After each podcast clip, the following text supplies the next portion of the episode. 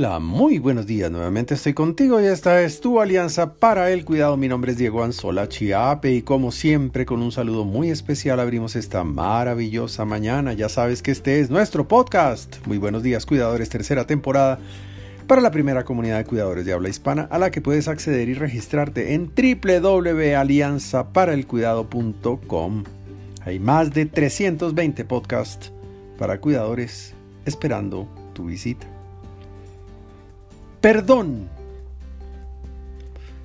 Recogemos en el camino de la vida ofensas, insultos, malos tratos, atropellos, traiciones, hasta golpes morales y físicos encarnizados. Al final, daño y sufrimiento causado por otros, inclusive por personas cercanas, muy cercanas, que al final del día o de muchos días, semanas, meses y hasta años, se mueven en nuestro recuerdo transportando motivos suficientes para mantener abierta una o varias heridas que con dolor ocultamos debajo de una gasa percudida o de una bandita plástica sin pegante. Cuidado, nos duele cada día el decidir cargar con ese dolor de la herida abierta y no poder sanar hasta olvidar, no sanar hasta dejar de sufrir, no sanar y enfermarnos para tener en cuenta.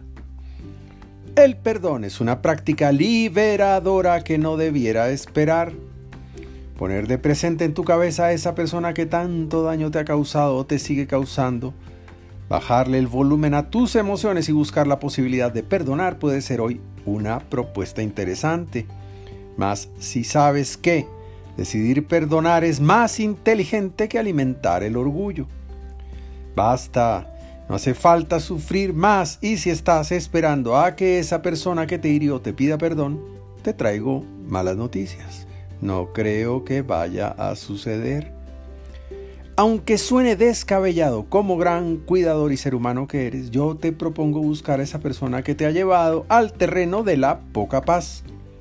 En el absurdo de esta propuesta, te sugiero intentar acercarte y con orgullo guardado en la caja fuerte, acércate a quien te ha hecho daño y dile las absurdas palabras para recuperar tu paz y tu alegría. Si en algo te he ofendido, te pido perdón. Escucha. Si en algo te he ofendido, te pido perdón. Solo quiero desearte lo mejor.